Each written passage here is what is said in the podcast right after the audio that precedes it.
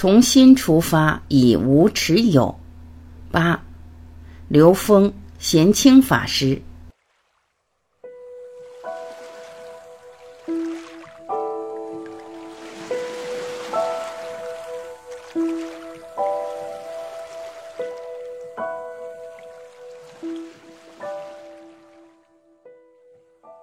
刘峰。当中国开始承担整个世界工厂这个角色的时候，情况完全不一样了。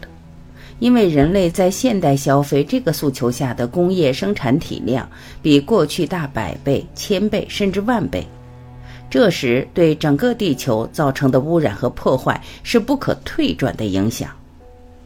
但是对人类而言，意义就完全不同了。因为适合人类生存的这些条件产生了不可逆转的恶化，而且这个问题比过去更严峻了。所以，思考环保这个问题，还是那个结论：谁最享受经济发展的红利，谁就要等量的去承担责任。站在全球的人类格局来看环保，如果站在人类是自私的这个立场上去解读环保这个问题，是无解的。因为设立金融游戏规则的人认为自私是人的本能，所以只要有优势，那我的利益就是第一，别人的利益要服从于我。因为我在物质上的强悍，所以我就有权利把一些东西转嫁到你身上。以利益驱动的游戏规则，就是把你最宝贵的环境和资源等变成我的原材料。然后把自己的东西不用，把你的东西用原材料的形式买回来进行生产发明，出来的新科学技术可能它的寿命只有一年，但却把它高价卖给你。其实你买到的这个所谓的科技产品，一年后可能就淘汰了。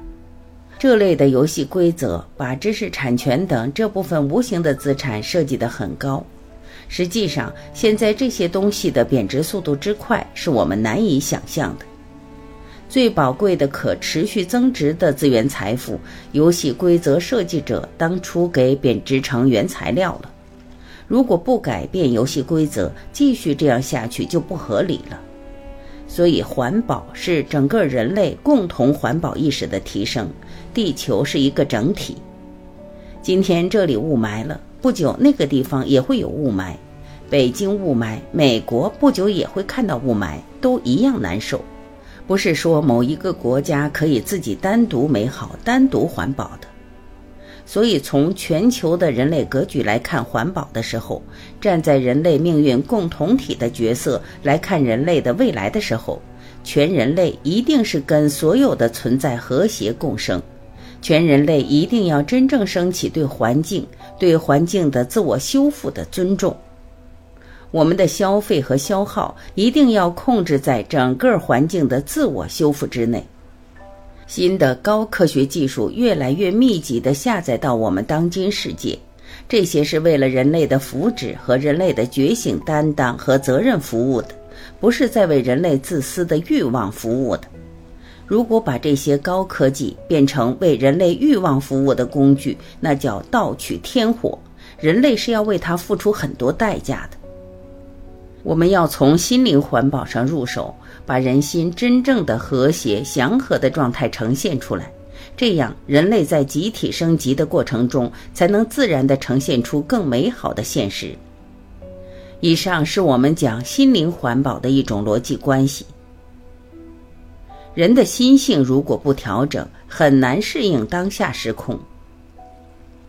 主持人刘老师，刚才您谈到了金融等很多领域的现状是大滑坡的下降，很多报刊杂志等媒体都报道过，我国儿童和青少年的抑郁症已经是世界第一了，而且不仅在中国，是在世界各国，抑郁症已经从孩子们到年轻人到中年人了。包括美国的老年人，抑郁症的自杀率非常的高，这是否跟整个经济的直接下降有关联？是否是经济下降现象的一种反应？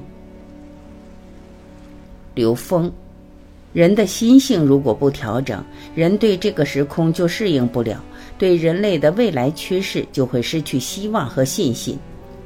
特别是很多能够看破这个时空的问题，但是却找不到解决之道的人，看不到出路的时候，他会产生压抑。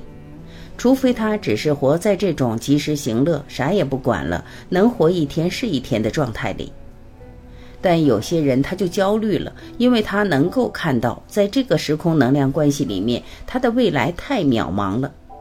很多能量关系又把他原来基于三维的想法给幻灭了，所以这个时候会产生心性上很大的障碍。而且这种抑郁会在现实之中，随着我们三维的现实社会经济发展，整个社会对于一些能量属性过度的强调，会产生推波助澜的作用。不要被恐惧和贪婪奴役身心。比如有些企业直接说，我们销售的就是恐惧和贪婪。他们通过调动人们的恐惧和贪婪，对这些产生恐惧的人说。不买我们的金融产品，您的钱最后就没了，少了，人们就开始焦虑了，就开始购买他们的金融产品。其实这些企业给你的承诺根本兑现不了，它只是一个庞氏游戏而已。过一段时间，人们发现上当了，因为只有设计这套游戏规则的人赚钱了，其他人其实没赚到钱。就像赌场，其实真正靠赌博赚钱真的有限。但是大家都觉得有侥幸心理，因为它调动了人的贪婪。你今天放一点钱进来以后，多少年以后它会变成多少多少？有没有这种案例呢？有，但是通货膨胀的速度也跟着同时到了，所以后来人们发现，拿这个钱去投机还是投资，做一个自己爱做的事情，十年以后这两件事情在财富上可能没什么区别。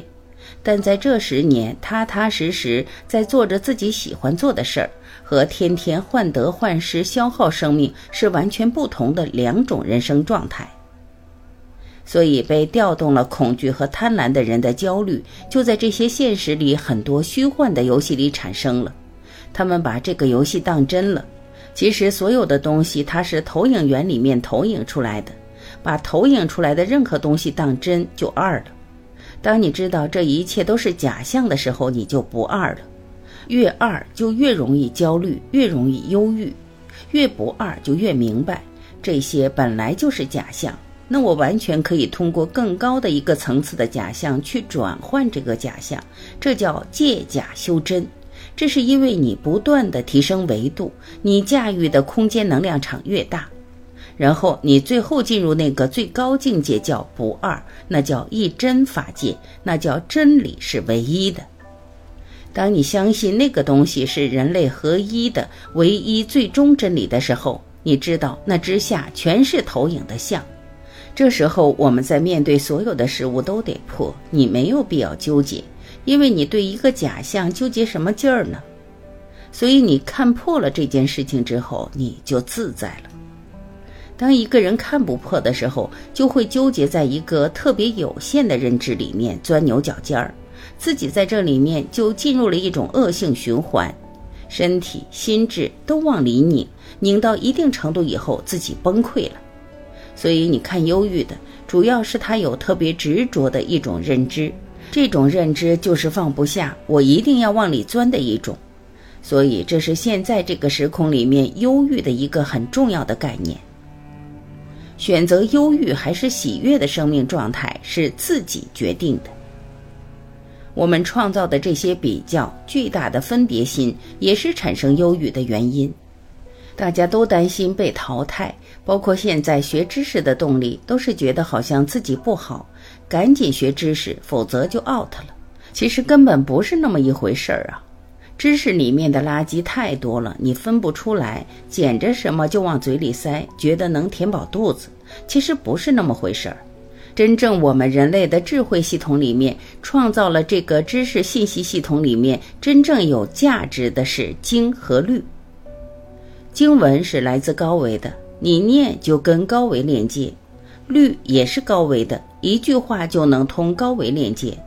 我们现在把很多废话当有用的了。拼命塞，其实人真正要读的是直接链接高维的经和律，论是自己用生命去写，你读别人的论读得多了也没用。真传一句话，假传万卷书。没有生命方向，容易忧郁。用自己的生命去写，你在这样的生命格局里面，你根本不可能忧郁。当生命知道了方向，就在不断提升维度。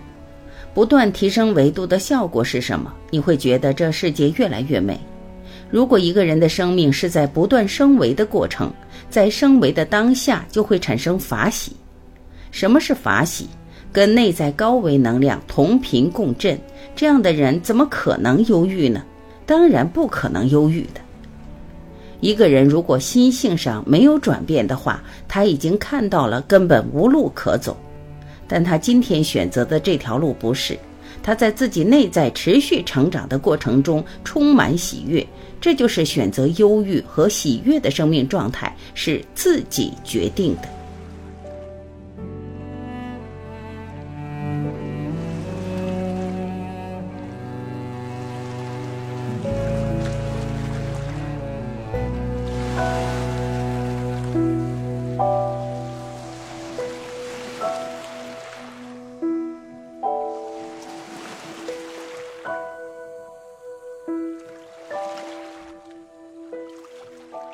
感谢聆听，我是晚琪，再会。